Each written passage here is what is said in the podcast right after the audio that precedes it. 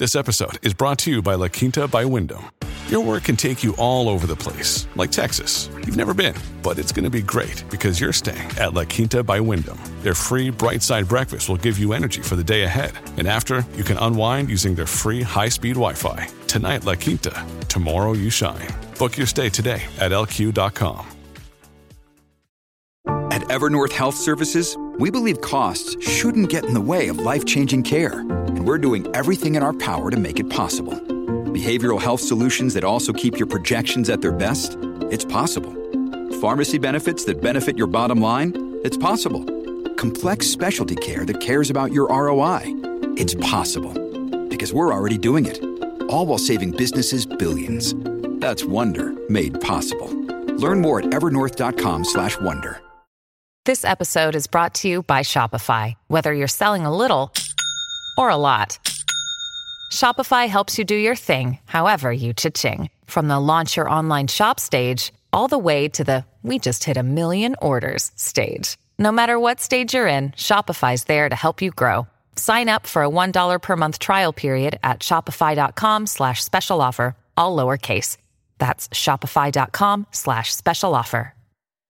Hola, esto es New Books Network en español. Hola, bienvenidos y bienvenidas al podcast de historia de New Books Network en español. Soy Lucas Heberle, host del show. Hoy hablaremos con el doctor Ponciano del Pino sobre su libro En nombre del gobierno, El Perú y Uchuracay, un siglo de política campesina, publicado por el sello de Estación La Cultura, La Siniestra Ensayos. Ponciano, un gusto que estés acá con nosotros. Hola Luca, eh, muchas gracias por la invitación. Bueno, en verdad, gracias a ti por, por aceptarla. Y bueno, para comenzar, ¿qué te parece si nos cuentas un poco sobre ti? Eh, bueno, eh, yo soy de Ayacucho, eh, soy historiador, antropólogo, eh, estudié en la Universidad Nacional de San Cristóbal de Bomanga eh, y luego hice la maestría y el doctorado en la Universidad de Wisconsin-Madison en los Estados Unidos. Eh, actualmente soy profesor de la Universidad eh, Diego Portales en Santiago de Chile. Eh, tal vez eh, eh, presentar un poco mis, interés, mis, intereses académicos y de investigación que están relacionados a la relación entre Estado y comunidades. me interesa particularmente la etnografía histórica y las subjetividades culturales y políticas en esta relación. Eh, he trabajado sobre la violencia y la guerra de Sendero Luminoso, eh, también los procesos de memoria, eh, especialmente en comunidades andinas de Ayacucho duramente afectadas por la guerra. Bueno, con eso creo que es lógico, es lógico comprender, ¿no? de qué trata este libro, quizás, ¿no? Pero bueno, antes de adentrarnos en los detalles de los resultados de tu investigación, me gustaría que te explayes sobre el trabajo que realizaste, es decir, cómo fue este trabajo y qué tan diferente es trabajar con testimonios orales eh, a trabajar con las fuentes más tradicionales que se encuentran en los archivos. El libro, si bien aborda eh, la violencia eh, y las memorias de la violencia en esta comunidad y las comunidades aledañas. Eh, eh, sin embargo, va abriendo una temporalidad mayor a tal punto que aborda el siglo XX en el Perú. ¿Qué implica digamos, trabajar experiencias como la que eh, aborda el libro, que son experiencias de violencia, experiencias dolorosas, eh, traumáticas, eh, y cómo, cómo, situarlas, cómo comprenderlas dentro de procesos históricos mucho más amplios. Eso hizo que trabajara con diferentes registros históricos.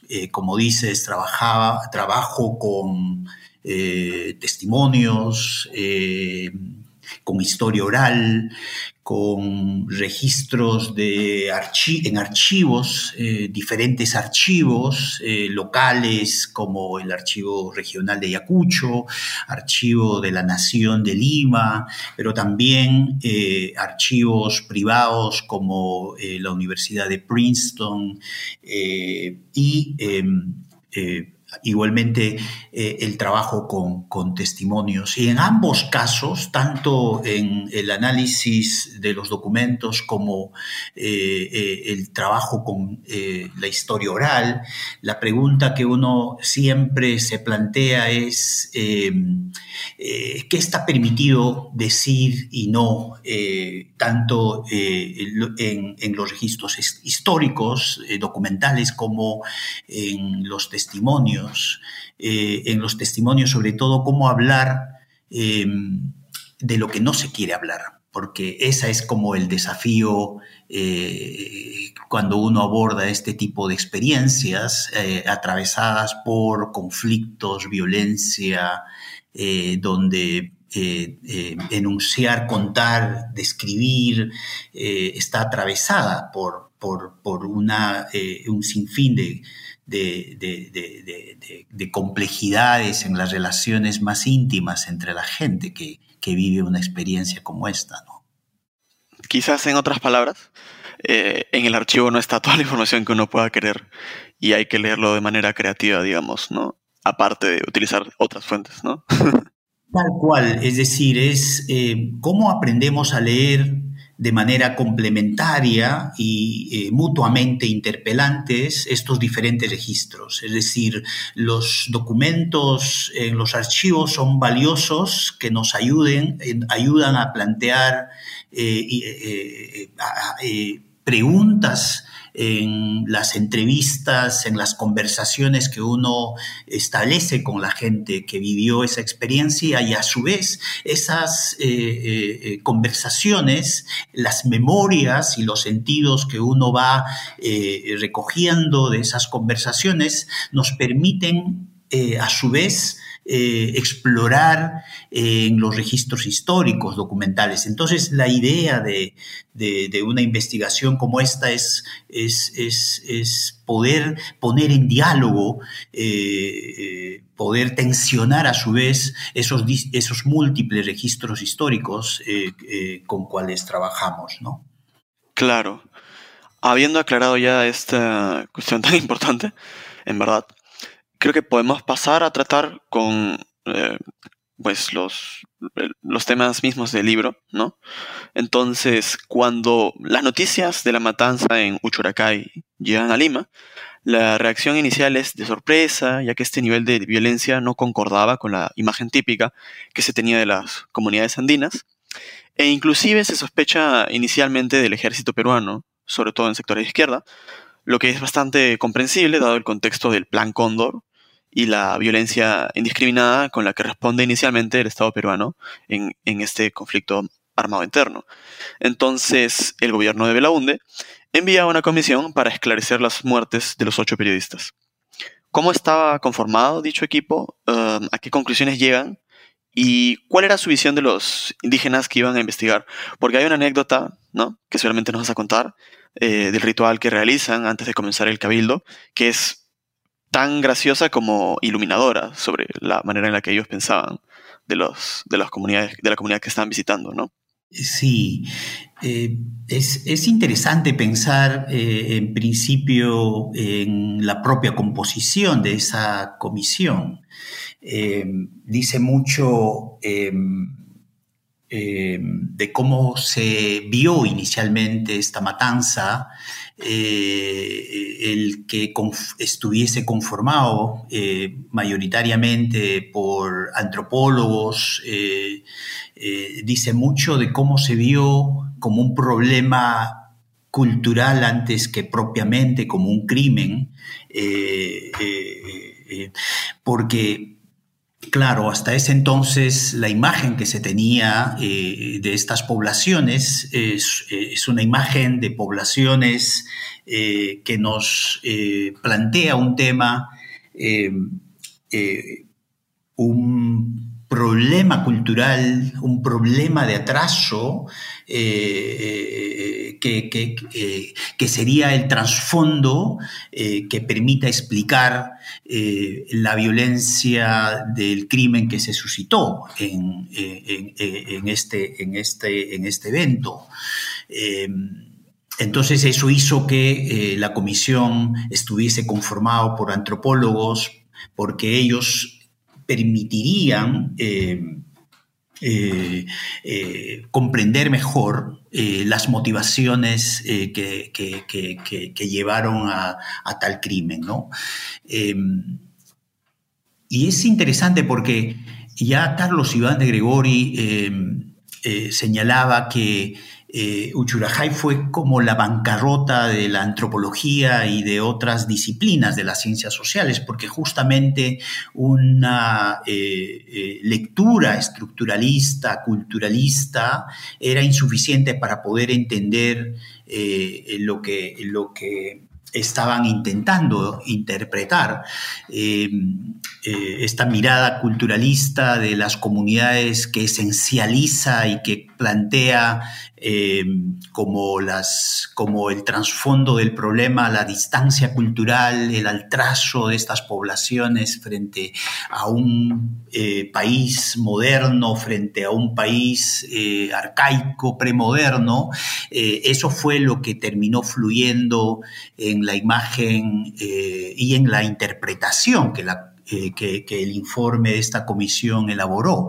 Eh, y, la mención que haces a este eh, acto simbólico que ejecuta Mario Vargas Llosa es, refleja justamente esa imagen que se tenía de estas comunidades y el, acto es el acto de performar el Tinkai, que, que es eh, como el, pago que, que, uno hace eh, a, los dioses tutelares eh, en, ciertos contextos culturales, simbólicos o en ciertos rituales, en, ciertos, en ciertas temporalidades, si quieres.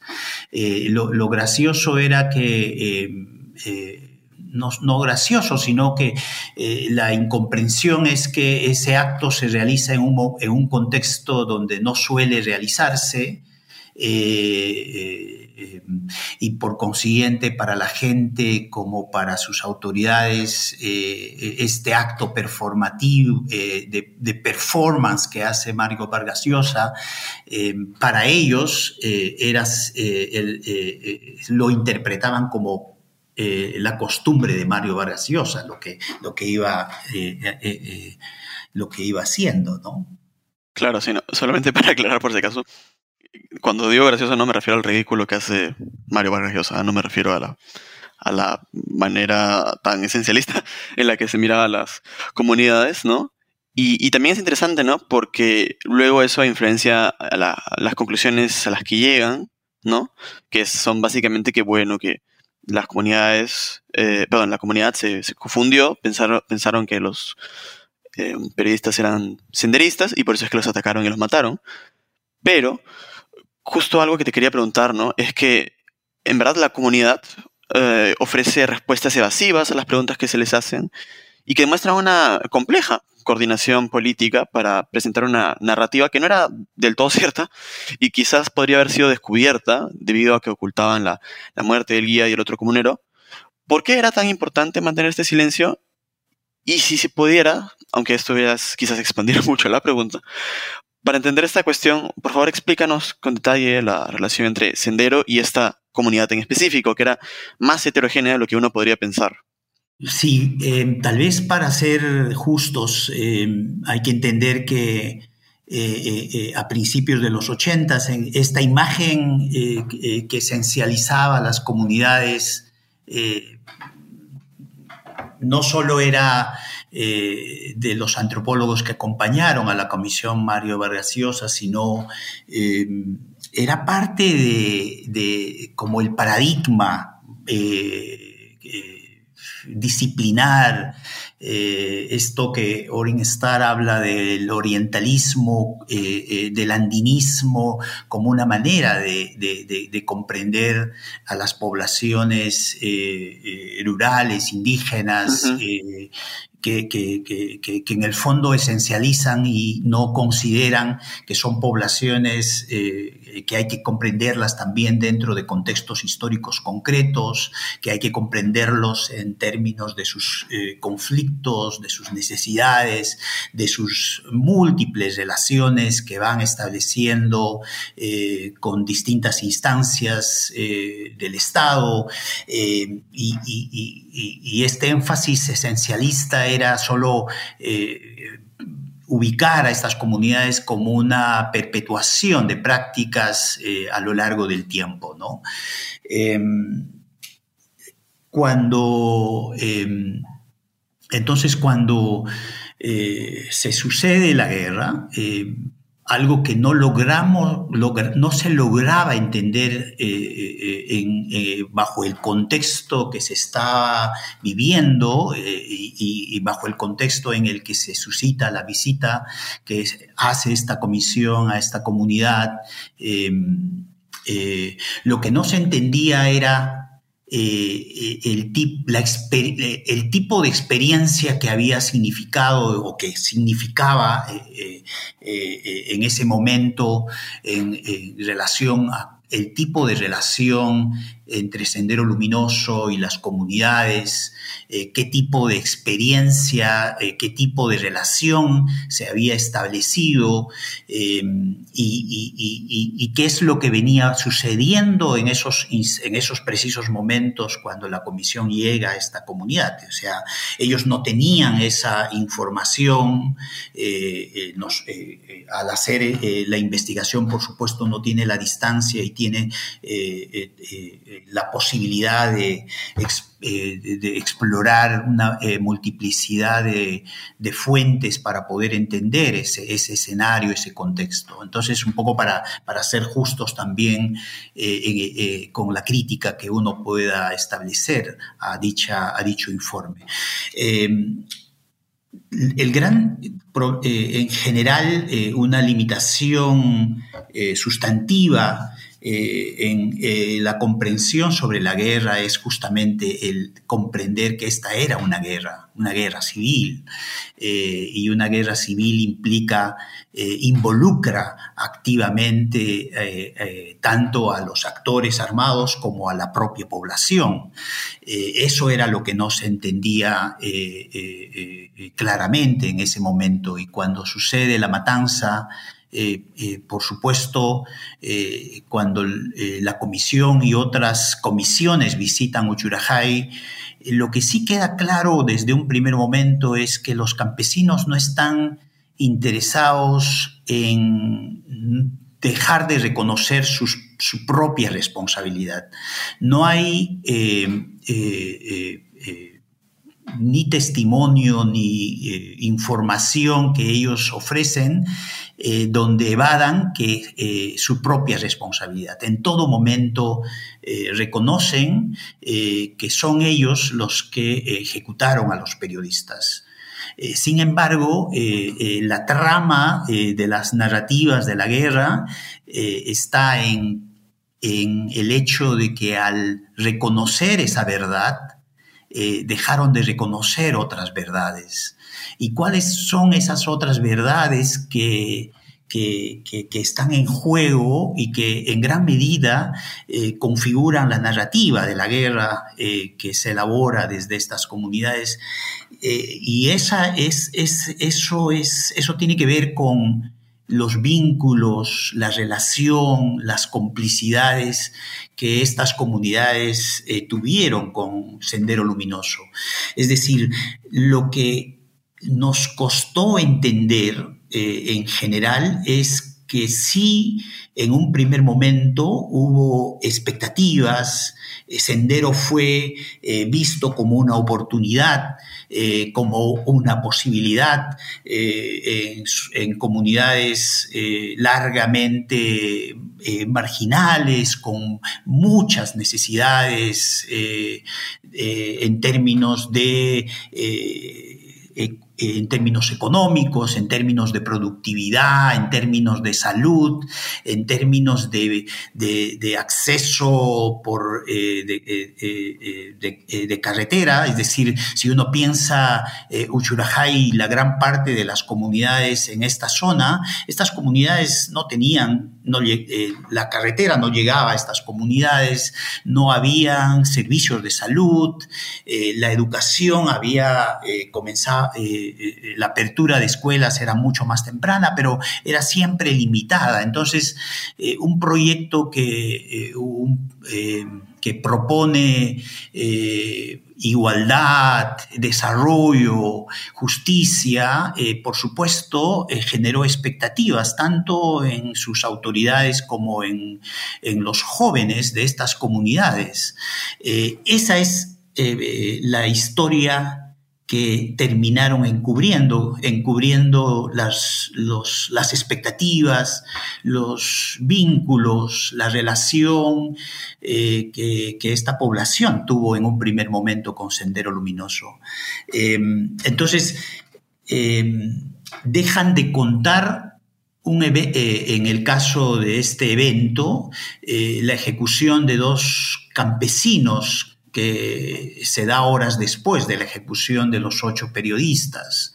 Em, eh, son dos campesinos eh, que eh, hasta ese momento sí se les reconocía por haber tenido, si no vínculos abiertos, relaciones con Sendero Luminoso. Y eso eh, terminó empujando para que horas después de la ejecución de los periodistas ejecutaran a estos dos campesinos, uno de una comunidad vecina y el otro eh, de la propia comunidad de Uchurajay. Em, es, son esas dos ejecuciones que ellos no están dispuestos a eh, reconocer y a hablar eh, dejan de incorporar en la narrativa de la, de, la, violencia y en la narrativa de la ejecución de los periodistas estas dos muertes. Entonces la pregunta ahí que uno se hace es, eh, ¿qué está en juego en esta, en, al sacar a estos dos campesinos de la narrativa eh, de la ejecución de los periodistas? Dos ejecuciones que parecían que parecieran menos relevantes frente al reconocimiento de la ejecución de los periodistas. Pero visto desde estas comunidades, em, encubrir y silenciar estas, estas, eh, eh, esta, esta, la, esta, la ejecución de estos dos eh, campesinos de la localidad tiene que ver con encubrir también o sobre todo eh, los vínculos que ellos establecieron, tuvieron eh, con eh, Sendero Luminoso. Genial. Em, bueno, creo que ahora podríamos proceder quizás a tocar los motivos por los que Sendero, pues como tú mencionabas, ¿no? inicialmente pareció una oportunidad política para, para muchas de estas comunidades, ¿no? Así que tendríamos eh, que retornar a la reforma agraria, según lo que tú nos explicas en el libro, ¿no? Porque al menos en las provincias de Huanta y La Mar, la reforma agraria desestabiliza a las autoridades comunales y así Sendero se introduce por las grietas que se habían abierto. Aunque parezca obvio, ¿podrías explicarnos cómo es que esto ocurre? ¿Y por qué es que algunos hacendados siguen siendo legítimos mientras que otros eran pues completamente rechazados? Eh, sí, em, siempre eh, eh, hubo un debate en el Perú alrededor de cuál es, cómo evaluamos la reforma agraria. Em, ha habido como dos posturas entre quienes afirman que es, em, son, son las reformas eh, quienes eh, fueron como contribuyeron a que eh, surgieran proyectos eh, insurgentes como el de eh, el que tuvimos con Sendero Luminoso, y, pero a su vez hay posturas en el que señalan que justamente que se diera una reforma agraria permitió procesos de democratización y por consiguiente em, fueron como la cuña eh, que em, evitó que un proyecto como eh, el, de Sendero Luminoso se expandiera o lograra construir eh, y actuar sobre cierta legitimidad en estas regiones.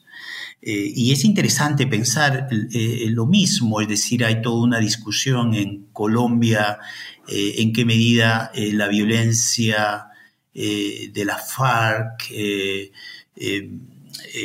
se da y se prolonga justamente porque en ese país no hubo reforma agraria. Entonces es, interesante pensar en, en la relación de los procesos políticos y de violencia que eh, han vivido eh, muchos países en América Latina en relación al lugar eh, de la tierra, en, relación a la, sobre todo a la reforma agraria.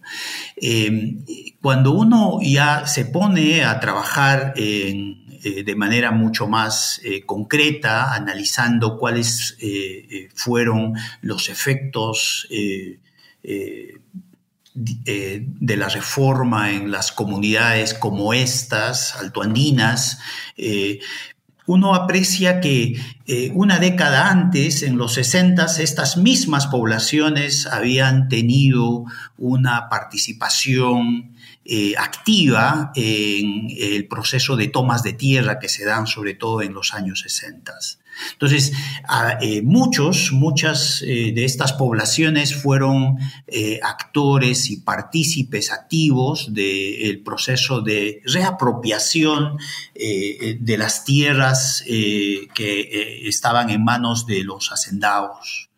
Em, em, y cuando se da la reforma agraria, en muchos, en muchos sentidos, la reforma agraria, al menos en estas comunidades eh, terminan por confirmar lo que ya eh, eh, venía sucediendo una década atrás en términos de movilización campesina, en términos de esa búsqueda desde, desde, estos, desde estos lugares por democratizar al menos la relación eh, entre la población y eh, el establecer un vínculo mucho más estrecho con eh, las entidades del Estado.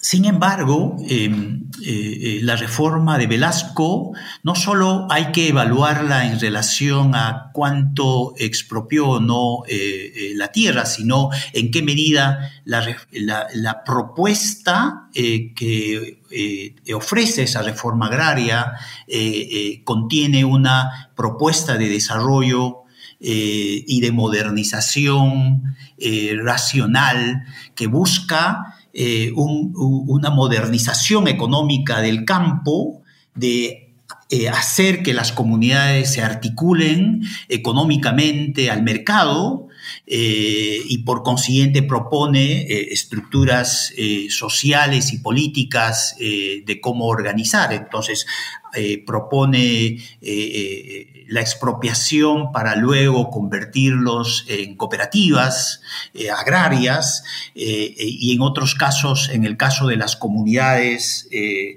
propone un consejo de administración y un consejo de vigilancia donde las autoridades tradicionales no caben y estamos hablando de autoridades tradicionales como las autoridades de los varas, eh, que para dentro de este proyecto moderno eh, de modernización del campo, eh, estas autoridades eran un obstáculo a ese desarrollo que buscaba este proyecto modernizador. Em, eh, y por la idea era que eh, eh, los pocos ahorros que, que, las comunidades generaban terminaban despilfarrando en prácticas culturales tradicionales que perpetuaban ese atraso. Entonces había que eliminar este tipo de estructuras eh, tradicionales, eh, proponiendo estructuras modernas como sistema político en estas comunidades. Sin embargo, lo que no, esta propuesta, al ir mellando la legitimidad de las autoridades tradicionales, también fueron mellando eh, eh, eh, y, conflictuando o vulnerando o debilitando un orden social interno que había, que, existía. Em, estas autoridades tradicionales, si bien operaban bajo no solo, no solo, buscaban un orden, sino ese orden se sostenía en valores tradicionales religiosos, eh, pero eh, permitían eh, la convivencia y un ordenamiento mucho más efectivo, mucho más mucho más posible en términos de, la convivencia al interior de estas comunidades. Al, quedar al margen este sistema de autoridad, la conflictividad al interior de las comunidades eh, fue creciendo sin que lograsen regular eh, eh, y ordenar esa conflictividad que, comenzaba a crecer dentro de las propias comunidades. Y uno, cuando uno analiza, uno puede ver cómo si los conflictos intracomunales eran eh, reducidos los que se abordaban en el sistema de justicia nacional. Eh, a finales de los 70 eh, el número es altísimo de conflictos porque los conflictos salen del marco local para ser solucionados en el ámbito de la justicia nacional, pero el gran problema es que esa justicia nacional no resolvía los conflictos. Entonces son conflictos que fueron arrastrándose eh, y es ese, ese contexto de conflictos internos en los que llega Sendero Luminoso. Su proyecto político de transformar el país eh, se da eh, eh, en un contexto de relaciones conflictuadas en cada una de estas comunidades. Y cuando llega, en el caso de Uchurajay,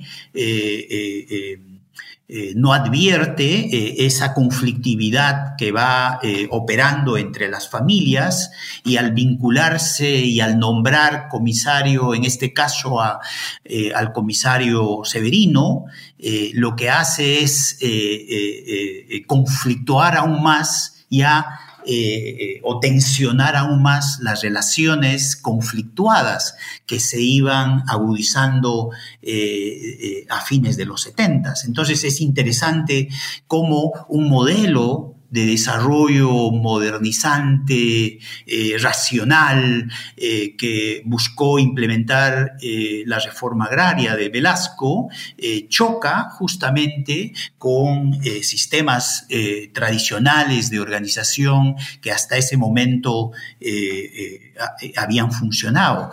Solo quiero, quiero aclarar algo, no es que las comunidades, no es que no hubiesen, no hubieran habido conflictos en las comunidades solo que eran conflictos que se resolvían eh, con mayor eficacia internamente. Y es esa, eh, es esa crisis institucional eh, que provoca la reforma agraria, que, que, empuja a que las relaciones a fines y principios de los 80 sean relaciones conflictuadas que, eh, eh, que encuentra justamente, que se encuentra con, con, con, con, la violencia que Sendero Luminoso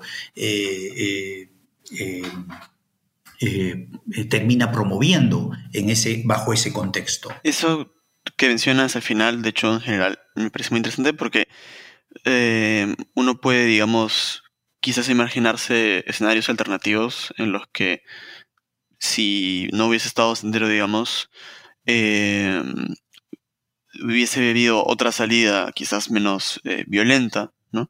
Pero por otro lado, precisamente porque, si se quiere verlo así, quizás la, reforma agraria no termina de, ofrecer un proyecto político viable para las comunidades, es que hay, por un lado, em, ¿cómo así decirlo? Em, en cierta forma se pierde, como tú mencionas, ¿no? La, la, hegemonía del sistema tradicional y no se termina de ofrecer, pues, o de construir una alternativa política viable, ¿no? Y es en ese contexto, pues, que llega Sendero, claro, claro, claro. Y ahora que has mencionado a Severino Morales, eh, me parece que quizás podríamos eh, conversar un poco sobre su historia con Silvio Chávez, ¿no? Y es que, bueno, Severino Morales es el comisario senderista en Uchurajay, que es asesinado por eh, el resto de la comunidad, digamos, ¿no? Y bueno, él y Silvio Chávez tenían una relación, digamos, conflictuada desde mucho antes, ¿no? Silvio Chávez era pues el líder eh, uchurajaíno que, que impulsa eh, el asesinato de Serino Morales, ¿no? Y Serino Morales era el comisario senderista em, en, en, la comunidad, ¿no? Y lo que me gustaría saber es cómo es que se desarrolla el conflicto entre ambos, cómo es que Severino se aprovecha también de los senderistas, porque no es exactamente que Severino diga, ah, soy un maoísta y por eso es que traigo a sendero. Eh, hay motivaciones detrás de eso que son distintas, ¿sí o no? Sí, em, ahí eh, tal vez eh, antes de eh, detenerme en la experiencia de estos dos líderes, solemos pensar las guerras, digamos, muchas veces cuando vemos la literatura sobre Sendero Luminoso y la violencia, ha estado muy em, dominada por un análisis ideológico es decir, es como eh, la ideología del marxismo, lenismo, eh, hubiese, se hubiese proyectado y, eh, y hubiese llegado como tal en el último, al último militante en las bases de estas comunidades. Y cuando uno intenta eh, pensar la experiencia de la guerra, eh, pensar eh, la experiencia de la presencia de Sendero Luminoso en estas comunidades, lo primero que uno hace es intentar localizar esa experiencia, intentar comprender esa experiencia desde, desde estas experiencias concretas y ahí uno advierte el análisis eh, ideológico eh, tiene límites porque en el proceso de esta experiencia eh, las motivaciones se van ampliando, ya no solo son motivaciones ideológicas, a veces las motivaciones ideológicas son eh, menos relevantes a lo que empuja a la gente en estas localidades a involucrarse con Sendero Luminoso. Hay motivaciones eh, también personales, por supuesto también políticas, pero... hay, los, el, espectro de motivaciones se amplía y cuando pensamos eh, eh, en, muchos casos también eh, se va configurando esto que en la teoría de los análisis de las guerras civiles hablan sobre la privatización de la política, es decir, cómo uno va ciertos intereses personales alrededor de un conflicto eh, personal, un conflicto por la tierra, un conflicto por prestigio, eh, va a terminar coloreando la propia acción política eh, que, en este caso uno puede ejercerlo a partir de ser miembro de Sendero Luminoso. Y eso es lo que pasa este tipo de experiencias. Y lo otro, eh, tal vez ya también aprovechando, es decir, estamos frente a experiencias de guerra civil, como eh, eh, señalé en un primer momento, es decir, no son guerras que se circunscriben solo a la acción de Sendero y las Fuerzas Armadas. son, es una guerra en el en la que la población civil de estas comunidades eh, termina participando activamente. en distintas desde distintas posicionalidades. En ese sentido, uno tiene que entender cómo, esta, cómo la guerra se va expandiendo al mundo de la cotidianidad y al mundo de las relaciones y cómo la gente se va involucrando con sus propios intereses, con sus propias motivaciones. Y eso es lo que pasa con estos dos eh, líderes, líderes que eh, eh, participan eh, de los procesos políticos justamente de la reforma agraria a principios de los 70. ambos son bastante jóvenes y que van construyendo su experiencia política y, y de autoridad a lo largo de los años 70. Eh, el hecho es que hay eh, conflictos entre ambos vecinos. Ambos viven, eh, son vecinos en, esta comunidad y los conflictos se van configurando a fines de los 70 y son conflictos no necesarios que vienen de la convivencia cotidiana. Eh, que tiene que ver con prestigio, que tiene que ver con vínculos o redes de parentesco, que al generarse ciertas tensiones eh, eh, van arrastrando otras familias. El hecho es que ambos tenían ya conflictos y estos conflictos estaban siendo tratados tanto en denunciados tanto a la policía en, en la ciudad de Huanta como eh, eh, tratados en el eh, sistema de justicia nacional. Entonces, cuando Sendero llega estas familias, están en conflicto, pero no son solo estas familias, son muchas otras familias también que tienen este tipo de, conflictos, o sea, entre los campesinos eh, que, se, que, provenían de, una hacienda que eh, fue expropiada y otros campesinos que por el contrario eh, intentaban eh, eh, apoyar la autoridad de la hacienda. Entonces, aún siendo vecinos, aún compartiendo redes de, de parentescos, tenían esas distintas posicionalidades. Entonces, cuando uno analiza las circunstancias en el que se suscita la llegada de Sendero, en el que Sendero va empujando al ejercicio de la violencia, eh, lo está haciendo en contextos eh, eh, complejos, densos de, relaciones y de conflictividad en la que se vive el día a día en estas comunidades. y eso hace que líderes como, como Silvio Chávez, que tenían y ejercía un mayor poder en la comunidad eh, eh, frente a eh, Severino Morales.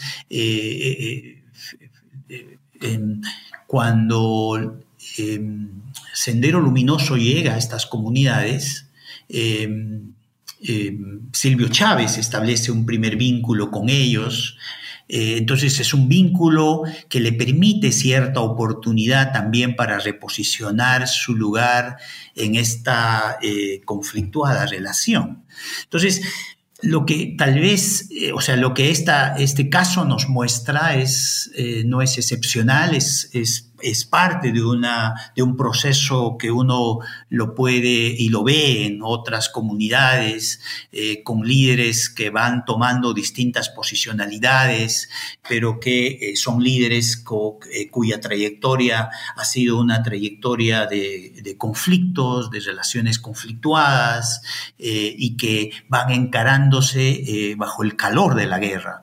Y eso hace que justamente eh, la guerra los va involucrando eh, no por vínculos ideológicos propiamente, sino eh, por estas múltiples tramas que, que, que están detrás de esta conflictividad.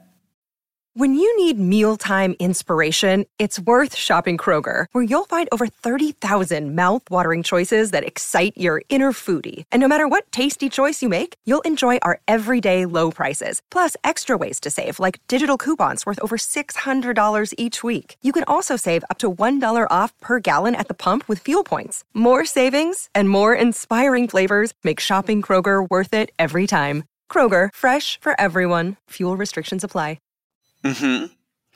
Y luego pasando a tocar un tema un poco más eh, general sobre la política campesina, ¿no? Ah, a diferencia de lo que investigan quizás otros autores eh, como Renike, ¿no? Que serían los sujetos radicales, como, como se menciona inclusive en, en el título del libro, la mayoría de, de actores políticos campesinos que tú encuentras y analizas, actúan en nombre del gobierno. Lo que podría parecer sumamente ingenuo, ¿no? ya que los gobiernos peruanos de la época no estaban especialmente preocupados por ellos. Pero es importante notar que si he entendido correctamente esta parte de, de tu trabajo, ser pro gobierno no se refiere a simpatizar con el gobierno de turno, sino que se trata de un deseo o una visión normativa de lo que debería ser un gobierno. Así que, ¿qué significa actuar en nombre del gobierno? Y también una pregunta quizás un poco em, provocadora, ¿se puede actuar en nombre del gobierno y desacatar órdenes del gobierno de turno? Esa noción de en nombre del gobierno o buscando el gobierno es, es, em, lo, tomo casi literalmente, eh, ya sea de testimonios eh, eh, recogidos en persona, testimonios que la propia comisión recogió, en este caso en Huaychao, una comunidad vecina a Uchurajay, o por ejemplo cuando el sentido que uno eh, le puede dar a esta canción eh, con cual comienza el libro, que es eh, Picaflorcito, expresa un deseo, un deseo profundo de, por una parte, una, relación, un vínculo en, esta, en esta imagen de querer entrar eh, a palacio de gobierno, eh, pero también este deseo que uno eh, lo interpreta como un deseo de articulación, de, buscar los vínculos que, les permita a partir de, ese, de ello poder hacer que sus comunidades logren las demandas eh, eh, requeridas, eh, también este vínculo nos, abre, nos, abre, nos habla de ese deseo de reconocimiento que es mucho más profundo en términos de reconocimiento de una ciudadanía largamente eh, o poca eh, reconocida a lo largo de toda la historia eh, republicana. Entonces, em, cuando, em, cuando los uchurajaínos se reúnen con Mario Vargas Llosa, em, ya como argumento que ellos ofrecen para explicar eh, qué pasó. Eh, ellos plantean de que todo esto eh, sucedió porque ellos se pusieron del lado del gobierno. Es una cita casi literal. y en el caso de los, del, del testimonio de, los de, una autoridad de Huaychao, cuando la Comisión de la Verdad recoge eh, su testimonio dos décadas después, eh, dice algo así como eh, Sendero llega y, llega con el discurso de destruir el gobierno y lo que para ellos les parece inconcebible cómo vamos a destruir el gobierno si el gobierno somos todos nosotros, ¿no es cierto? Em, y esa, esa, esa inquietud, esa, eh, eh, esas expresiones eh, fueron las que gatillaron justamente a buscar entender y comprender esa noción de gobierno y cómo esa noción de gobierno se entiende históricamente.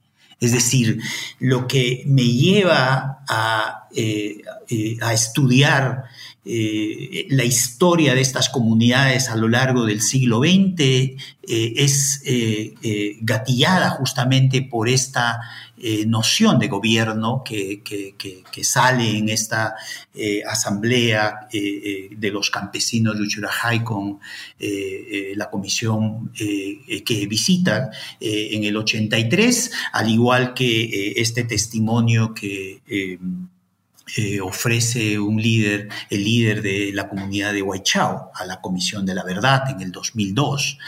Em, y ahí la pregunta entonces es cómo entendemos gobierno, eh, porque en el análisis que hace, que ofrece Mario Vargas Llosa en el informe, eh, esa, esa, esa expresión sería más bien solo una justificación a modo de justificar esa ejecución. Y por el consiguiente la interpretación que subyace al texto de, esa, de ese informe es que estos campesinos estaban, operaban al margen del Estado. Eh, y eh, eh, cuando uno, cuando vamos incorporando, pensando seriamente esta expresión y cómo esa expresión la podemos entender eh, eh, estudiar eh, dentro de las dinámicas políticas que estas comunidades van estableciendo con el Estado, ahí uno se da cuenta que, que estas comunidades no solo no, no, no solo no es no solo no operan fuera o en los márgenes del Estado, sino que eh, los procesos y los esfuerzos por articularse políticamente al Estado son de larga data eh, eh, y en gran medida cuando uno revisa los documentos, los memoriales, las solicitudes que estas comunidades van estableciendo, mandando, solicitando a las entidades del Estado, vienen de los años sobre todo de los años 20, 30, 40, en los años 40 eh, de estas comunidades que parecían eh, ajenas al mundo de la modernidad, estaban eh, viajando a Lima eh, con su solicitud en mano a, eh, hacer reclamos de distinta eh, naturaleza, es decir, temas de injusticias que se iban dando por el sistema de Hacienda, apertura de la escuela era otra de la agenda central para estas comunidades. Entonces, cuando uno eh, en los archivos, pero a su vez en los recuerdos va, eh, de la gente, lo que va encontrando es eh, esto que llamo como peregrinajes políticos, porque el viajar de estas comunidades como comunidades de Puno, de Cusco y de otras partes del país, están viajando, enviando comisiones a la capital para eh, eh, eh, gestionar esas distintas demandas que tienen estas comunidades. Entonces, el acto de ir desde estas desde estas localidades tan distantes al centro del poder, eh, implicaba eh, viajes que eh, podían tomar dos, tres semanas. Entonces, el acto mismo de ir son actos de peregrinaje, pero con un componente político. Entonces, ¿cómo esta noción de gobierno va convirtiéndose en una, esta entidad va convirtiéndose en una identidad política, es claramente se va notando en estos, en estos procesos de articulación, en estos actos de peregrinaje político que se, que, se están dando desde estas localidades, con reuniones con el presidente, con reuniones con congresistas. Eh, eh, eh, para mí fue revelador la primera vez que escuché con líderes como Melchor Huicho, que, a quien entrevisté, o líderes en, este, de la comunidad de Huaychao, cuando por primera vez me dijeron que tuvieron reunión con el presidente, yo mismo no terminaba de creer que, estas, que estos líderes hubiesen tenido reuniones en el propio Palacio de Gobierno, eh, eh, en, este caso con eh, Fernando Belaunde. Entonces, em, hay una larga tradición de esta búsqueda, de esta articulación, por una parte con el gobierno. Eh, si pensamos eh, entonces gobierno eh, en términos mucho más abstractos, uno puede, entiende que gobierno es una presencia concreta en un momento específico, pero gobierno se distingue, digamos, que, que se encarna en políticas eh, en personas eh, em, eh, es, distinto a la noción de Estado que estas poblaciones van igualmente reflexionando desde estas localidades. El Estado, por el contrario, es un ente abstracto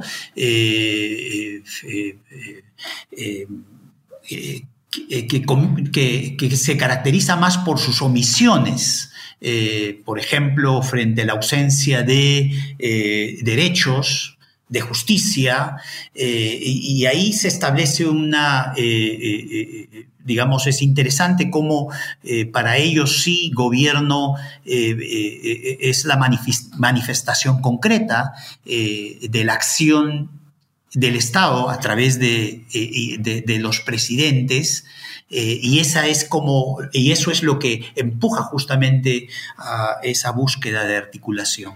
Pero esa búsqueda no implica eh, que el Estado intervenga en el ordenamiento social que estas poblaciones tienen. Es decir, la búsqueda de Estado no implica eh, la renuncia de la soberanía local.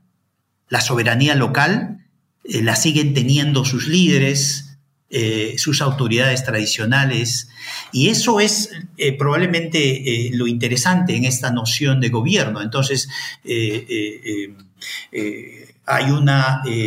hay un, hay una hay un proceso de búsqueda, de articulación constante que justamente enriquece nuestra comprensión sobre eh, las tradiciones políticas en el, en el Perú, como ha señalado. Es decir, en el Perú no solo hay una tradición eh, eh, con a cual circunscribir la relación Estado-comunidad. Hay, una, hay mayores tradiciones que la tradición radical, en este caso, aun cuando no, eh, aun cuando la tradición radical pueda eh, eh, existir, hay otras tradiciones con cuales la gente opera, como en este caso esta, esta, esta, búsqueda de una articulación activa desde estas comunidades con el Estado.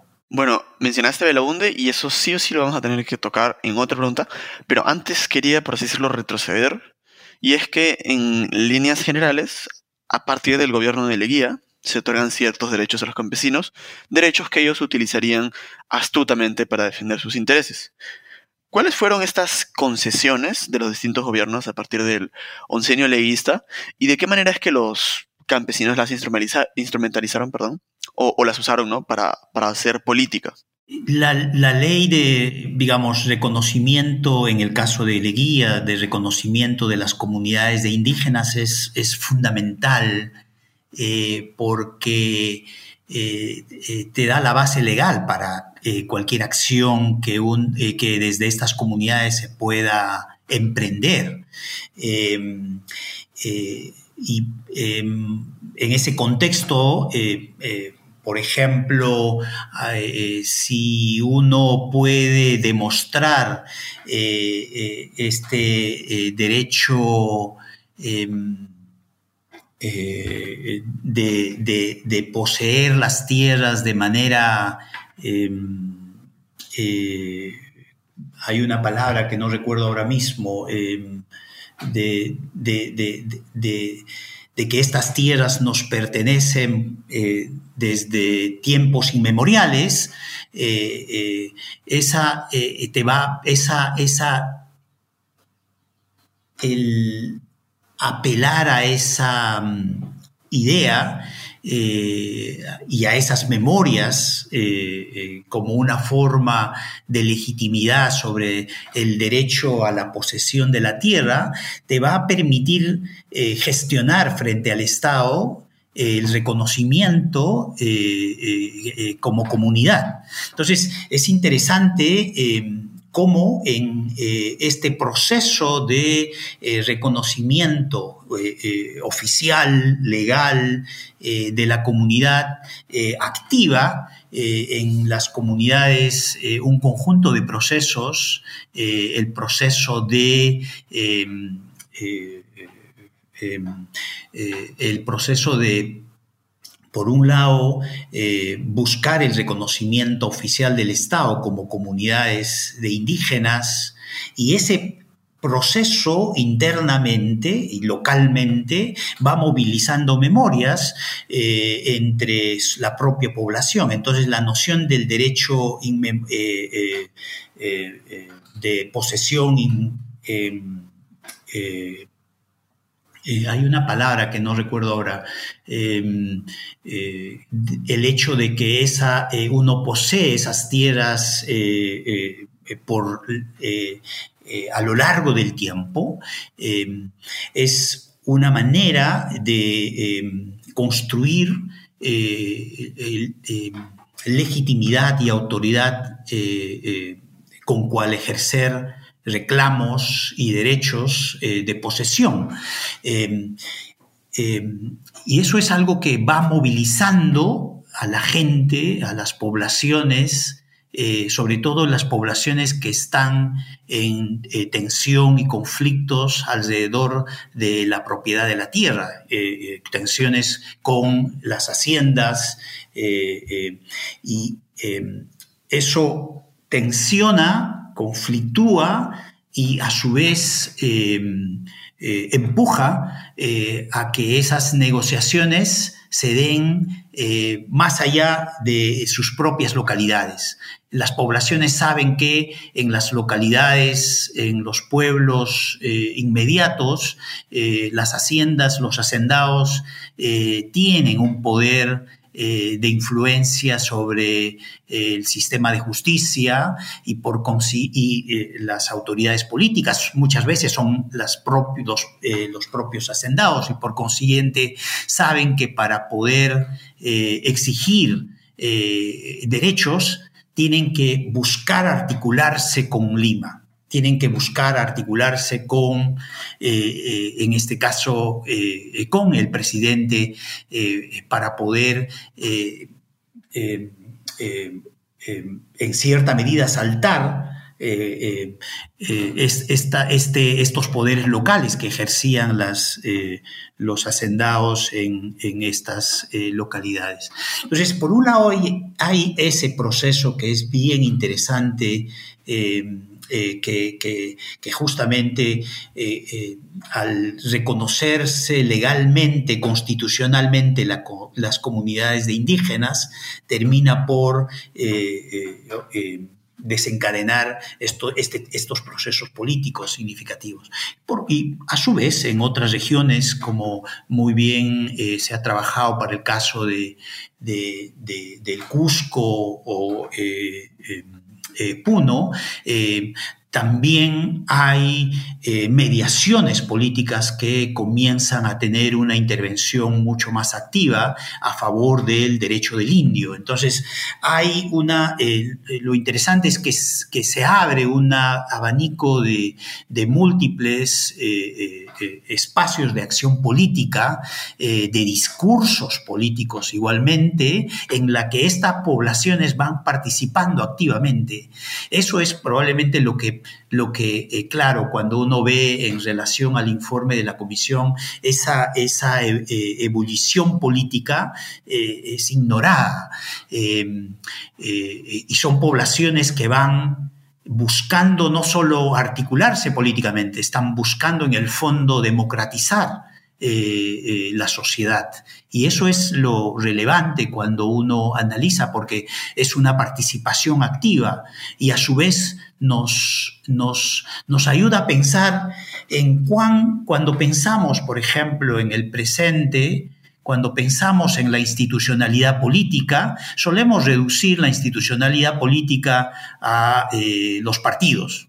O, eh, y cuando uno ve la trayectoria histórica de estas poblaciones, eh, eh, eh, la institucionalidad de la comunidad es fundamental para entender los procesos de democratización que, el país vivió a lo largo del siglo XX. Entonces, en ese sentido,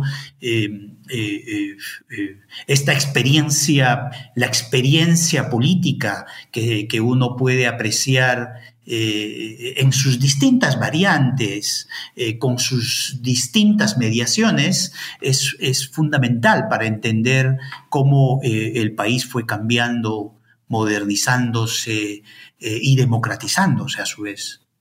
Y bueno, en cierta forma, la culminación de, de este proceso bastante lento, en cierta forma, Em, de activación política campesina, ¿no? Porque quizás ahora vale la pena recordar, em, bueno, es, muy distinto, es muy distante, perdón, pero el hecho de que eh, a finales del siglo XIX hay una represión sumamente violenta contra un levantamiento campesino en, la región que en parte por así decirlo, adormece eh, las, las, actividades políticas campesinas, ¿no? Y como tú mencionas, eh, se utilizan estas nuevas herramientas legales, estos nuevos derechos que son reconocidos para protegerse de abusos, para en algunos casos recuperar tierras y demás. Y lo que probablemente sea el punto álgido de esta acción política campesina es la toma de tierras del año de 1963. Em, ¿Qué ocurre en este año en ese sentido? ¿Y qué rol cumple la UNDE para propiciar su origen y también determinar su final? Sí, es eh, Ahí hay varios temas que, podríamos eh, eh, reflexionar. Por una parte, eh, los 60 en términos de movilización campesina probablemente es uno de los eventos históricos más significativos de movilización eh, no solo para el Perú, es, eh, las, movilizaciones campesinas de los 60 son un hito eh, significativo en toda la historia de América Latina. y no, digamos, conocemos o la experiencia más que resalta es la experiencia de la convención Hugo Blanco, pero cuando uno comienza a a, trabajar eh, lo que sucedió en ese, en ese contexto. Uno ve que eh, las movilizaciones se dan en Huancavelica, en Ayacucho, en Pasco, en Junín. Entonces fue un proceso mucho más amplio eh, de movilización campesina por un lado, involucrada activamente en demandas de reforma agraria eh, y que en los, especialmente en el, digamos, en el 61, 62, ya comenzaban a darse las tomas de tierra, pero en el 63 esa, ese proceso se, se incrementa eh, eh, notablemente, al menos en las comunidades eh, donde trabajo. ¿cómo, ¿cómo, se entiende eso? y en gran medida algo que no se aprecia mucho en, en, la historiografía es cuando un proceso que llamo un proceso inverso eh, de, esta, de, esta, articulación política. Eh, como pocos políticos, eh, Belaunde desde los 50 comienza este su proyecto de recorrer el país no recuerdo exactamente cuál es la frase que él propone como eh, descubriendo, eh, pero hay un eh, proyecto que, en el que él participa activamente recorriendo el país. en este caso, en estas, a la región eh, estuvo en dos oportunidades, en, una en Huanta y en otra eh, en Tambo, en una visita que, eh, va hacia, el, hacia las montañas del río Apurímac. Entonces, él en el 1961, 1962 hace esas visitas a estas comunidades en plena campaña. Él tiene un meeting en, en Huanta, otro meeting en Tambo. Eh, entonces es un candidato, es un líder político que eh, recorre el país. Entonces hay como un proceso inverso a lo que estas poblaciones eh, eh, eh, venían haciendo eh, en términos de buscar articularse al gobierno, que era atravesar las montañas para llegar a la capital. pero a su vez el discurso que, de, la ONDE era reforma agraria, una verdadera reforma agraria, descentralización, y una lucha eh, eh, eh, contra los abusos del sistema gabonal. Esos eran como los tres grandes planteamientos que Belaunde insistía en su discurso político. Entonces, las poblaciones de estas localidades eh, veían con mucha expectativa la candidatura de, de, de, Belaunde.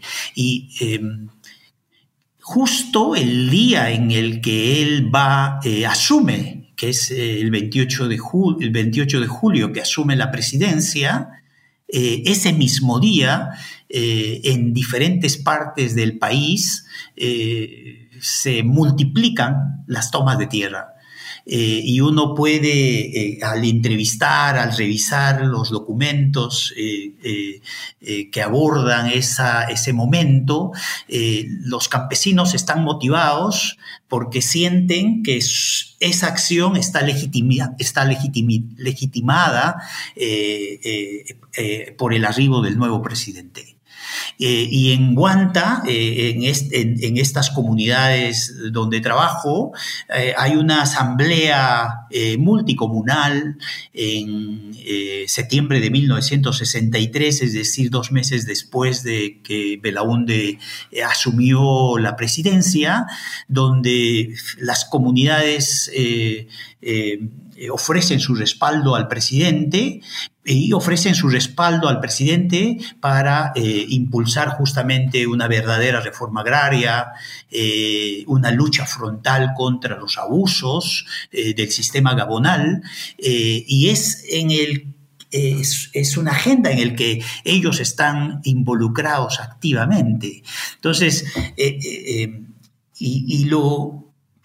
Eh, entonces, es el discurso de Belaunde que eh, acogido, en el que encuentran la misma sintonía frente a sus propios reclamos, y lo irónico tal vez de esta historia es que eh, Belaunde cuando llega al poder eh, eh, y cuando él sabe que se están multiplicando las tomas de tierra, él intenta sosegar esas movilizaciones campesinas que se están dando en diferentes regiones del país. Eh, pero desde las propias comunidades, eh, eh, estas comunidades donde al menos yo trabajo, lo que está movilizando para la toma de la tierra es que ellos sienten la legitimidad que lo hacen porque tienen y actúan pues en nombre del gobierno, en ese, en ese sentido, es que es el, es el, es el presidente que eh, legitima eh, esa acción, aun cuando ese presidente eh, no era el que directamente invitaba o promovía las tomas de tierra bajo, ese, bajo ese contexto. Bueno, entonces sí se puede actuar en nombre del gobierno y desacatar órdenes del gobierno de turno. este, me da un poco de risa, me imagino a Belaunde en sus primeros días de gobierno y con un problema que no sabía que iba a tener, porque digamos que en cierta forma eh, convocó fuerzas sociales que no son fáciles de controlar, digamos, ¿no? Las despertó. Pero bueno, ahora, por otro lado, ¿no? Dejemos de enfocarnos un rato en las movilizaciones campesinas. Me gustaría que nos expliques cómo es que se organizan los hacendados en especial una vez que comienzan pues a, sufrir más y más reveses, y qué retórica o ideología desarrollan para defender sus intereses. Cuando en Huanta entrevisté a una, eh, eh, digamos, una sendada, em, eh, lo que ella me dijo es que Todas estas tomas de tierra se daban porque el propio Belaunde era eh, cómplice de, estos hechos, ¿no? Em, algo que eh, uno comienza, uno puede em, eh, seguir a través de los documentos, los juicios, las quejas que que se van dando es que sobre todo ya desde los años 40, pero eh, 50 y 60, donde eh, la conflictividad y la movilización campesina comienza a, eh, tomar forma, eh, el fantasma del comunismo va a ser la retórica discursiva para poder, para buscar em, Em, no solo cuestionar, sino eh, eh, quitar cualquier legitimidad a la acción política que estas poblaciones eh, comenzaban a, desarrollar. Entonces,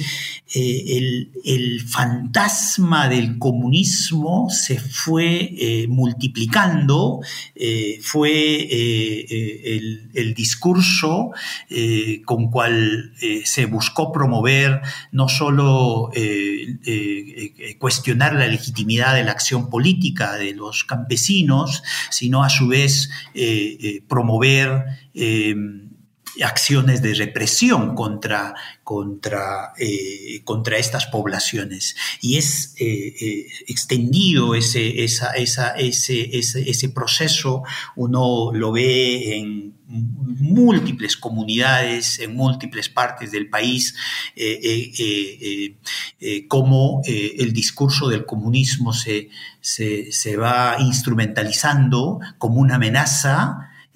No solo del orden local, sino del orden nacional, como una forma de, legitimar la represión que se, que se, que se que, estos, eh, que los hacendados comienzan a, a, llamar eh, por parte del Estado. Eso es creo que eh, algo extendido que poco trabajado igualmente, como eh, eh, cómo el discurso, cómo la instrumentalización del fantasma del comunismo fue una manera de limitar estos procesos de democratización en el, del cual participaban estas poblaciones indígenas, estas comunidades campesinas, frente a las injusticias del poder local.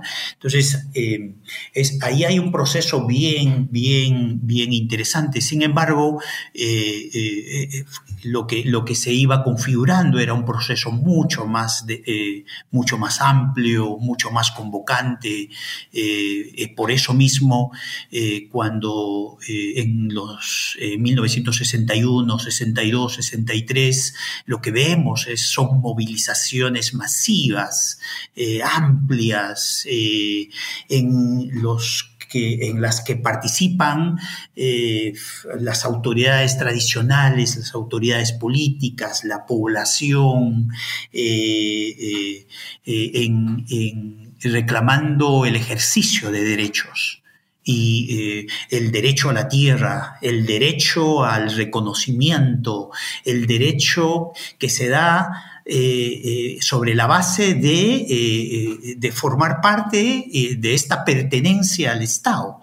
Eso creo que es fundamental cuando uno intenta pensar eh, la acción política que se va configurando en esos años. Entonces, al menos desde estas eh, eh, comunidades es clara esa, cómo el discurso político está construido sobre esta multiplicidad de, de derechos, derechos sobre la tierra, construido en redes de relaciones y políticas locales eh, eh, tradicionales em, y una eh, trayectoria de luchas y de articulaciones que vienen atravesando todo el siglo XX. Entonces, em, ahí hay una, hay, una, hay, una, hay una complejidad, hay una riqueza.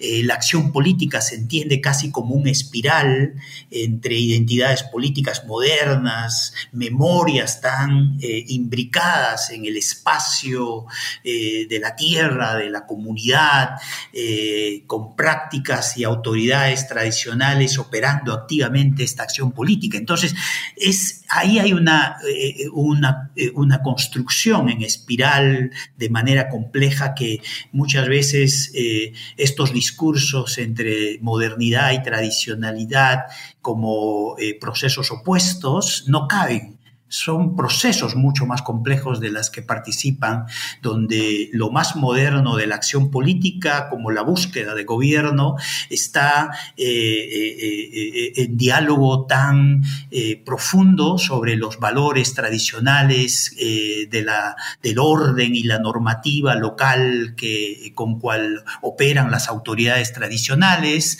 pero a su vez todas estas están cargadas de esta memoria del derecho inmemorial que estas poblaciones tienen sobre la tierra. Entonces, te das cuenta que em, eh, los discursos son eh, mucho más ricos que eh, reducirlos a, una tradición o a una práctica.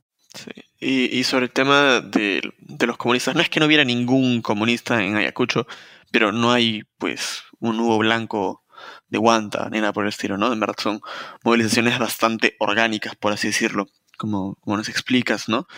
Creo que en cierta forma lo que revela, ¿no? Lo, sintomático de, ese fantasma comunista es el hecho de que eh, no se podía imaginar casi, al menos esa gente, que los eh, campesinos indígenas que despreciaban y consideraban inferiores tuvieran esa capacidad para organizarse políticamente, ¿no? Gracias, Luca, por eh, recordar eso, que creo que es fundamental, que es la manera como como sociedad hemos, operamos, ¿no? Es decir, eh, si en el caso, lo que está en juego en el caso de Uchurajay ha sido que eh, para ciertos sectores, en este caso de izquierda, los campesinos no eran, no, eh, no fueron capaces de cometer tal acto de horror porque en sus prácticas culturales esas acciones no son parte de, sus, tradiciones culturales, digamos. lo mismo pasa en el caso de estas movilizaciones cuando por este estos fantasmas, por esta construcción de estos fantasmas, en verdad eh, no solo es una exacerbación a la mediación política que, eh, eh, que pudiera haber, sino lo que está en el, lo que está en el fondo, tanto en los 60s como en los 80s, es que bajo nuestra imagen de las élites, eh, llamémosla, eh, eh, estas poblaciones indígenas no podían actuar bajo un juicio propio, bajo una lógica propia, bajo ser capaces de ser agentes de sus propias decisiones y de sus propias acciones. hay este texto de em, eh, Trujillo, que justamente al hablar sobre los procesos de silenciamiento, eh, plantea esta idea de lo impensable de la historia. Y eh, en gran medida lo que ha operado frente a este proceso de democratización que nos muestra la experiencia eh, de estas poblaciones indígenas y campesinas, es el, contradiscurso, es eh, el no reconocer que estas poblaciones hayan tenido... Eh, y hayan actuado bajo juicio, con, juicio, con un juicio propio, eh, que hayan actuado con, eh, eh, por decisiones propias. Y eso, en cierta medida, el, resaltar esta amenaza comunista es que es una acusación a las mediaciones políticas porque en el fondo estas poblaciones campesinas, indígenas, son incapaces de poder actuar eh, como están actuando. Y pasó lo mismo en los ochentas, entonces no fuimos capaces de, entender que los, los uchurajaínos actuaron eh, con juicio propio, eh, sin embargo, lo que no, lo que, lo que al menos el libro busca entender es eh, eh, qué está en juego, qué motivó esa acción, cómo entendemos eh, ese, ese, evento dentro de sus propios contextos, entendiendo la conflictividad y el tipo de guerra que se fue configurando eh, en estas regiones eh, en esos años. Entonces, es, es eh, lo, que, lo que acabas de, plantear es fundamental, es decir, que como sociedad no hemos sido capaces de reconocer a estas poblaciones como iguales con esa agencia política, con un actuar bajo un juicio propio, ¿no? Pues, pues sí, eso es algo que no, no solamente se manifiesta en los sectores más conservadores del país, ah, lamentablemente. Y ahora quizás me gustaría tocar eh, lo que es pues el tema del quinto capítulo, si no me equivoco, del libro, que es un poco, digamos que es otra perspectiva sobre eh, todos estos eventos que se escriben en, en tu libro, ¿no? Y sería pues la historia del avión fantasma que habría sido atrapado por el Apu Wilka Em, ¿Podrías contarnos de qué trata esta historia y cómo está relacionada con los cambios ambientales y el conflicto armado interno en la zona? ¿Y cómo es que se va transformando la imagen de esta deidad? Mira, mi, eh, eh, eh, ese capítulo fue como la revelación de mis propias de nuestros propios énfasis cuando trabajamos, en, al menos cuando, eh, cuando trabaja, trabajé por mucho tiempo en esta comunidad, en estas comunidades. Eh, al concluir, esta fue una larga eh, investigación, al concluir, cuando em, pregunté cuáles eran las historias más significativas para, para ellos, ellas eh, en estas comunidades que todavía seguían teniendo vigencia y se transmitían. Una de estas fue la historia del avión de Yasuilka. entonces, en resumen, la idea es que eh, eh es la deidad más importante en esta parte de la región. Eh, eh, es nieve, hielo, Wilka es deidad, entonces es la deidad del hielo de la montaña en, esta, en, esta parte de la región y que está al lado de, esta, de la comunidad de Uchurajay. Em, y cuando entrevisté a la gente, eh, la gente te cuenta eh, eh, como testigo del evento de cuando el avión que iba atravesando por esa montaña fue retenida, succionada por el poder de la deidad y que cuando la gente te cuenta todavía te puede señalar eh, que todavía se ve la cola eh, de ese avión eh, hasta ahora, ¿no? y por supuesto, lo, primero que hice fue ir a los archivos, es decir, buscar en qué medida esa historia era una historia que uno podía encontrar en los registros documentales de, la, entre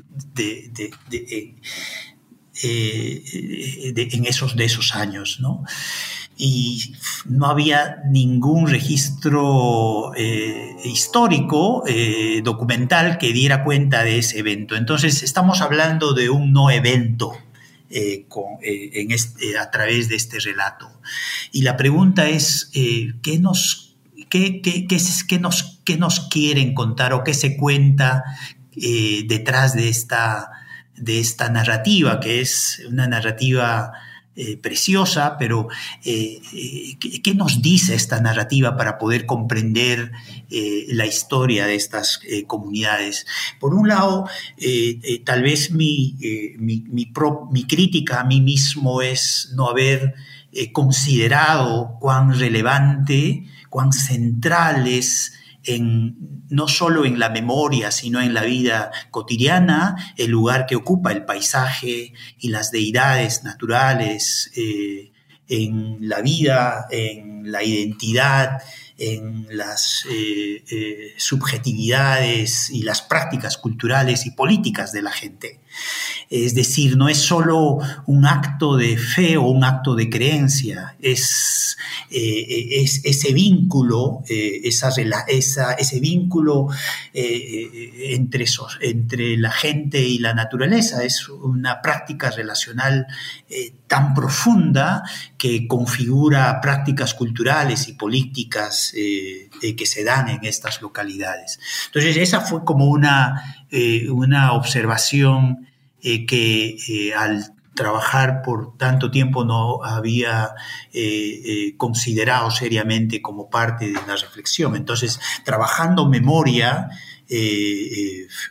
digamos, estas subjetividades culturales y políticas a lo largo del siglo XX, eh, no podía eh, eh, dejar de considerar el lugar de la naturaleza dentro, de, esta, dentro de, las, de la construcción de estas memorias, representaciones e identidades de la gente.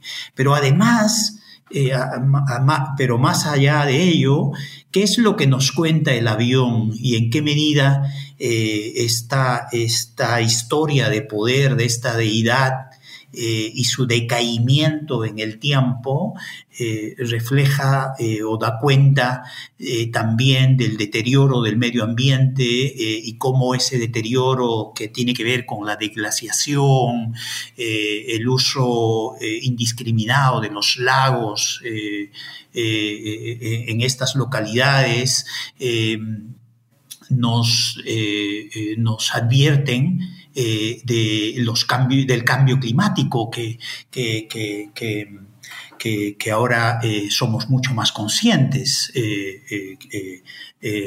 porque, porque lo vivimos. En, ese entonces, es un, este relato no hay manera de, probar cuándo comenzó a circular, cuándo comenzó a, eh, tomar forma.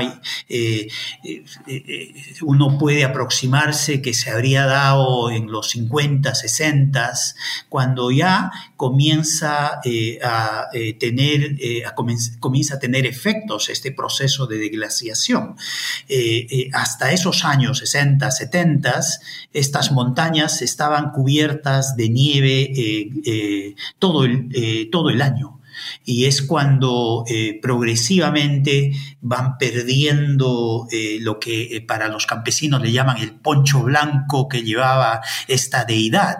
Entonces fueron el proceso de deglaciación y de cambio climático fue se fue se, fue experimentando mucho antes de lo que en, términos discursivos, académicos y políticos hemos eh, em, eh, eh, poniendo en agenda en los años 90 y mucho más en los años 2000. desde estas comunidades comenzaban a advertir este proceso porque por ese vínculo, esta interrelación estrecha entre ellos y eh, la naturaleza. Ellos podían advertir cómo ese paisaje iba eh, eh, cambiando y cómo es, con esos cambios iba cambiando conocimiento, relaciones de poder, eh, y la propia productividad local. Entonces, eh, es, una, es una historia que enriquece nuestra comprensión eh, en, múltiples sentidos, ¿no? y ahora más aún con todo el tema del cambio climático, enriquece cómo estas poblaciones fueron advirtiendo eh, eh, lo catastrófico que, podría, que, iba a ser este proceso y eh, en este caso como el poder de esta deidad esta narrativa, este relato del avión, fija ese momento donde la deidad tenía tanto poder. Y es ese poder que fue deteriorándose en el tiempo entonces lo que queda de ese, de esa, de esa, de ese poder, de ese poncho blanco, eh, se refleja a partir de este relato, de, una realidad que ya no es hoy y, que fue en algún momento donde esta deidad tenía tanto poder en términos de eh, no solo ejercer frente a fuerzas como la tecnología más moderna que, se expresaría en el avión, sino también eh, eh, eh, era una deidad que intervenía activamente en la gobernanza local. ¿no? Entonces ahí hay una riqueza que, requiere ser trabajada mucho más. Esa era como, es un capítulo muy exploratorio para poder pensar cuál es el lugar de la naturaleza en la historia y la memoria de estas poblaciones. Bueno, será un capítulo exploratorio, pero a mí personalmente me, pareció bastante interesante porque, bueno, no es mi principal interés, pero también eh, tengo una apreciación general por ah, la religión y la teología en general, si bien soy ateo, y, en parte por eso me llama mucho, mucho la atención, ¿no? Ahora, quizás, pues, para la última pregunta grande, digamos, antes de culminar nuestra entrevista, sería sobre... Em, Sí, en, base a las reflexiones que haces en tu, epílogo, ¿no? Y es que, naturalmente, la manera en la que se recuerda impacta la reconstrucción de las comunidades destruidas en aquellos años, ¿no? Por ejemplo, tú mencionas que eh, la tradición evangélica es sumamente importante en muchas comunidades. En base a lo que has podido observar y aprender en Uchuracay y otros pueblos de Huanta y Lamar, ¿qué consideras que ha funcionado para ellos y extrapolando, digamos, ¿cómo se vería una cultura de la memoria apropiada a nivel nacional? Hay dos, me gustaría como, creo que hay dos grandes eh, eh, experiencias que ejemplifican un, estudios de este tipo que tiene la virtud de, eh, eh, lograr eh, una inmersión en profundidad, experiencias desde el mundo de la subjetividad, el mundo de la cotidianidad y el mundo de la política. Por una parte es eh, cuando pensamos eh, eh, el proceso de retorno de estas comunidades o cómo poder leer estas comunidades que vivieron de manera extrema la violencia, duramente golpeadas por la represión, algo que no puedo dejar de apreciar es eh, eh, cómo han ido eh, reconstituyendo y creando espacios de convivencia en sociedades tan divididas, con memorias tan fragmentadas. Es decir, para mí eso es, creo que ofrece, nos ejemplifica como sociedad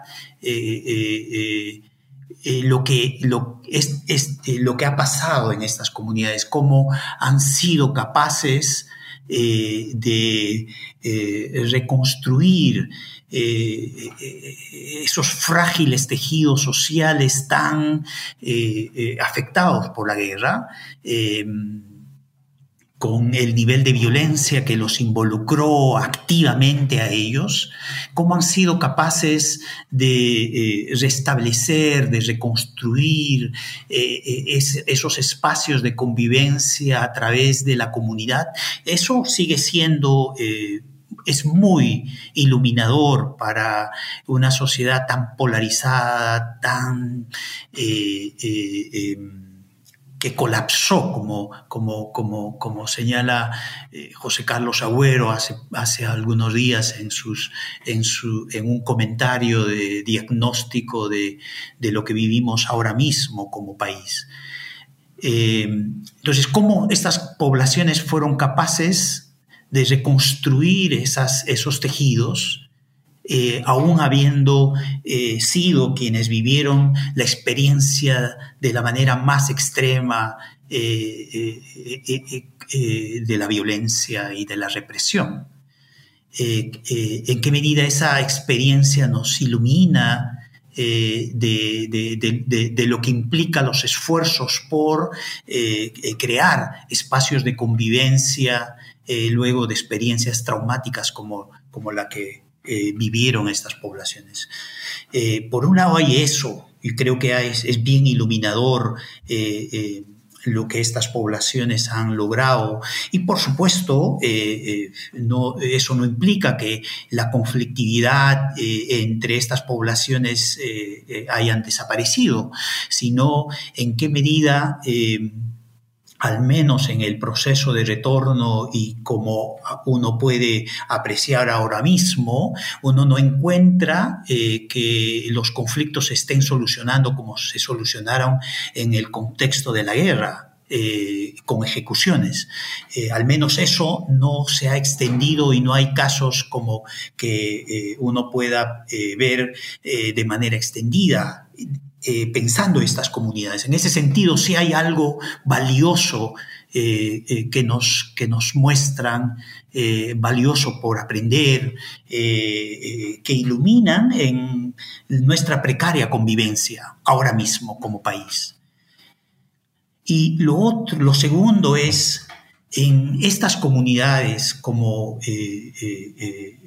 como para el país, creo que eh, la experiencia de Uchurajá y de todas estas comunidades nos encara un gran problema eh, que no eh, poder reconocer y ser capaces de incorporar dentro de nuestra historia a Sendero Luminoso. Sendero Luminoso sigue siendo eh, eh, este objeto esquivo, como decía Carlos Iván, este objeto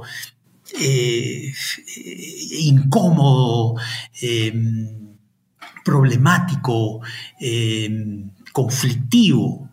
Eh, eh, y, por eso mismo no hemos sido capaces de, incorporarlo eh, dentro de nuestra propia historia.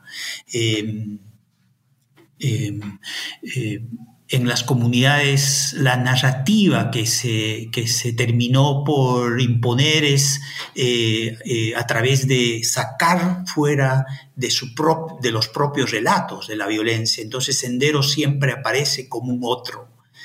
Y eh, cuando vemos eh, eh, en el caso de nuestra problemática de la memoria a nivel nacional, se, sucede lo mismo, de que hemos sido incapaces de incorporar en nuestra reflexión a Sendero Luminoso. Eh, eh, toda esta práctica del terruqueo que se reproduce eh, y se ha ido expandiendo mucho más en los últimos años, responde a esa incapacidad. es, es, poner a Sendero como un otro y no ser capaces de que Sendero fue también producto de nuestra propia historia.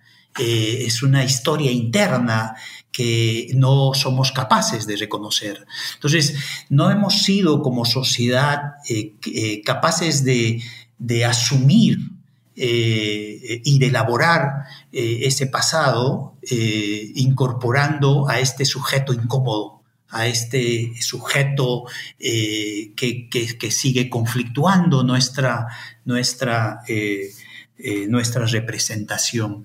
Yo creo que algo que uno puede apreciar tanto lo que pasa en estas comunidades como lo que pasa en el país, es, es, ese, es, tener a Sendero como un sujeto eh, eh, que incomoda de manera gravitante eh, nuestra propia identidad. y, persiste y persistimos y no nos hacemos cargo de ese pasado. Eh, eh, eh, lo que hacemos es expulsarlo con todo este discurso del terruqueo antes que hacer el esfuerzo por elaborar ese pasado, por reflexionar ese lugar que Sendero tuvo dentro de nuestra propia historia. y eso sigue siendo un gran reto. por supuesto, no es, no es solo una, no es solo un problema eh, eh, del Perú son los países que han atravesado experiencias de violencias, de guerra civil de dictaduras, eh, cargan con, esa, con ese desafío y el esfuerzo que se tiene que hacer es eh, este permanente ejercicio por reflexionar críticamente, por supuesto, el lugar que Sendero ocupa en nuestra historia. Es, es sincerar esa, esa eh, que, su lugar, que Sendero tiene un lugar en esta historia y tenemos que hacernos cargo de esa historia. Creo que esa es como una segunda idea eh, que, que, uno puede eh, pensar en esa relación entre lo que el libro ofrece como parte de un esfuerzo por pensar eh, memoria, historia y política y cuál es su lugar de esa experiencia en el presente y en qué medida esas experiencias nos sirven para, para pensar la realidad del presente, ¿no? Yo esperaba una respuesta fácil. No, mentira. Eh, bueno, creo que es una reflexión bastante adecuada y definitivamente es, es algo que sigue eh, presente, ¿no? Es algo que todavía se tiene que trabajar, digamos, ¿no? Y no, no, no creo, al menos actualmente no, no, creo que pueda añadir mucho de valor a eso, esas reflexiones. Así que creo que, bueno, antes que nada, muchas gracias por tu tiempo, Ponciano. Y antes de cerrar nuestra conversación, ¿podrías contarnos en qué proyectos estás trabajando actualmente? Seré breve. Eh, escribo un libro sobre guerra y cotidianidad. Eh, en cierta medida, eh, tal vez mi interés busca responder esta, esta, esta última inquietud que planteo, que nuestra comprensión sobre la guerra sigue, eh, por un lado, no solo viene, sigue conflictuando en términos de, este presente, desde donde vemos el pasado. Eh, entonces es un libro que busca eh, situarse en, en, los primeros años de la guerra y entender esa experiencia en la cotidianidad de la vida eh, y a su vez poder entender mejor qué fue Sendero, qué fue Sendero Luminoso en las comunidades de Ayacucho. Creo que es una pregunta pareciera tan eh, clara, pero es en verdad es una eh, pregunta pendiente por resolver o al menos por aclarar como corresponde. Y la segunda tiene que ver con eh, ¿qué guerra fue? ¿Qué tipo de guerra fue esta la que vivimos? ¿Y cómo fue esta guerra en estas comunidades? Y tal vez esas son las dos motivaciones que, llevaron a, que, eh, a desarrollar una investigación eh, larga que hice en el 2018 y 2019 y es esa investigación que vengo trabajando, escribiendo ahora mismo. Bueno, ese suena a un proyecto eh, muy laborioso, pero que seguramente va a valer mucho la pena y que francamente ni bien salga y conseguiré la manera de, agarrar una copia o de leerlo.